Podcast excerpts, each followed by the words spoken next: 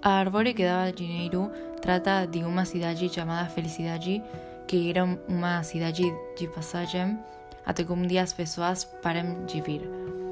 Estado queria ganhar as eleições, começou a colocar lâmpadas nas ruas. Eles todos deviam prata e a felicidade ainda estava escura.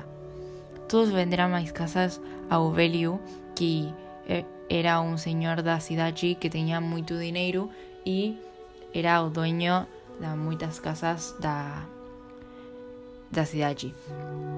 E venderam as casas a Ovelio para pagar o alquiler ou ele pediu préstamos. Ele decidiu vender a usina para continuar comprando casas. Quanto mais aumentava, mais Ovelio ganhava. Ovelio um dia cai. Os vizinhos e todas as pessoas da cidade perguntaram se ele estava bem, se queria ajuda, mas ele não queria ajuda. Eles chamaram os médicos, mas ele não quis. Ele estava morrendo. Ele pediu que tra trajeran seu testamento. Toda a cidade queria saber quem recebeu a herança do Ovelio. Ovelio dá todo o dinheiro do banco ao Mico, como a condição de de entregar a escritura de sua casa.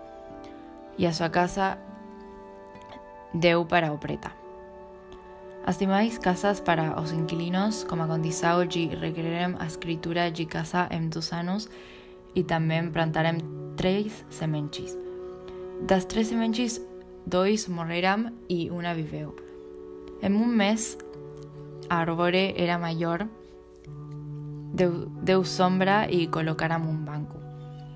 Uma flor sai da árvore, aquela flor era dinheiro.